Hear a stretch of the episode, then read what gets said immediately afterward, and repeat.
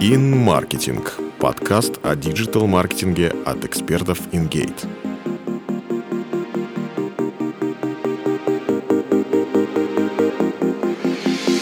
Привет!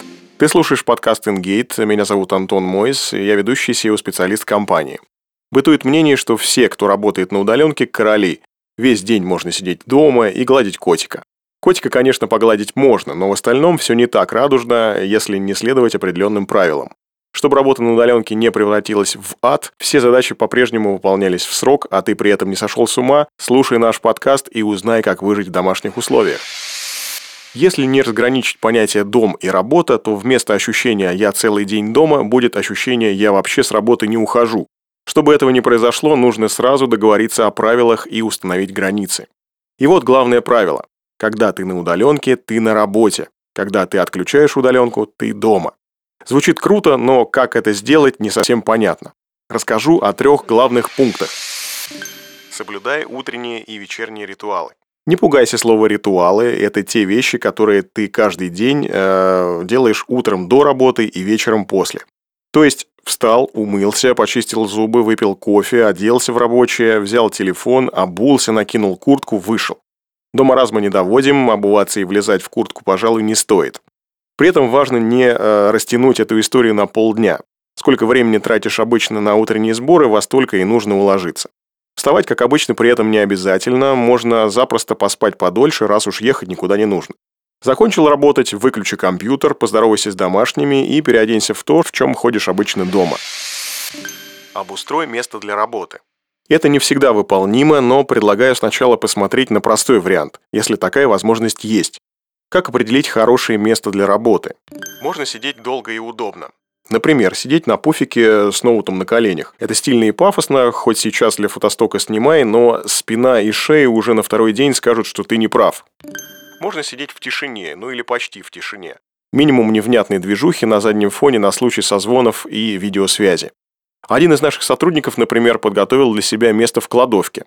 Для этого ему пришлось изрядно разобрать кладовку, да, в коридоре теперь меньше места, чем было, наладить нормальное освещение, да, торшера в зале больше нет, лишить сына компьютерного кресла, достать из закромов старую еще советскую раскладную парту, которая нормально влезает в освободившееся место, Зато теперь он может сидеть в тишине, смело созваниваться по видеосвязи, не отвлекаясь на домашнюю суету и даже имея неплохую звукоизоляцию от периодических кричащих детей и домашних животных.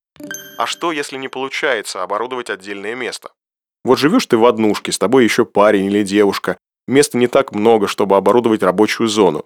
На кухне вы готовите, туалет можно взять штурмом, даже если там забаррикадироваться. Балкон закрытый, сидеть на нем целый день неудобно и иногда даже холодно.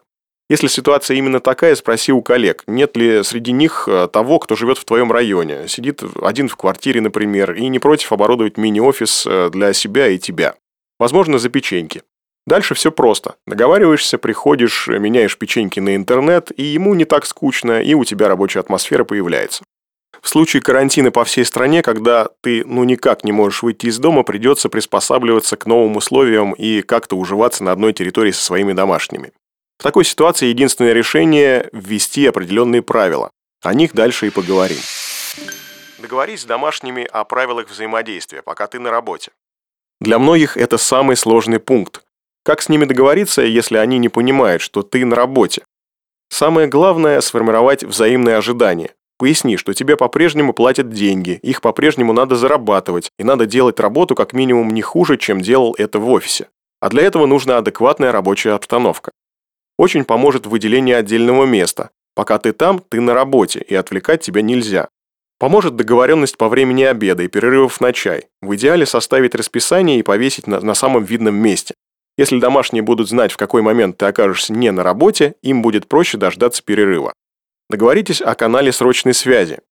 Даже когда ты в офисе, могут позвонить из дома с некоторой срочной инфой. Начиная с того, что закончился хлеб и надо бы его купить, а заканчивая тем, что соседи достигли дна в перфорировании и пробили к вам окно в капитальной стене, самый адекватный канал – это телефон, который и так всегда под рукой. Возможно, кто-то скажет, что бред звонить по телефону, когда твоя семья сидит в соседней комнате, может быть и да.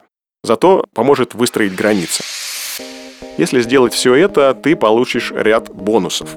Работающий переключатель работы дом, а когда ты на работе, тебе максимально комфортно и тебя по минимуму отвлекают. При этом ты пользуешься всеми плюсами домашней обстановки. Нормальная еда, окружение, которое ты сам выбрал. Возможность делать на удаленке все то, что мог делать в офисе. Вовремя и как следует закрыть задачу, провести созвон с командой или видеозвонок с клиентом – не проблема. Достаточное количество и удобство рабочего общения. Звонки и видеосвязь – отныне твой канал связи с внешним миром. Если их удобно использовать, не будешь чувствовать себя наполовину аутсорсом, наполовину монахом-отшельником. Удачи в обустройстве рабочего места на удаленке. Еще больше полезных материалов ты найдешь в блоге InGate. Скачивай наши книги, смотри вебинары, читай статьи. Находи клиентов быстрее. Спасибо, что слушали нас. Пока.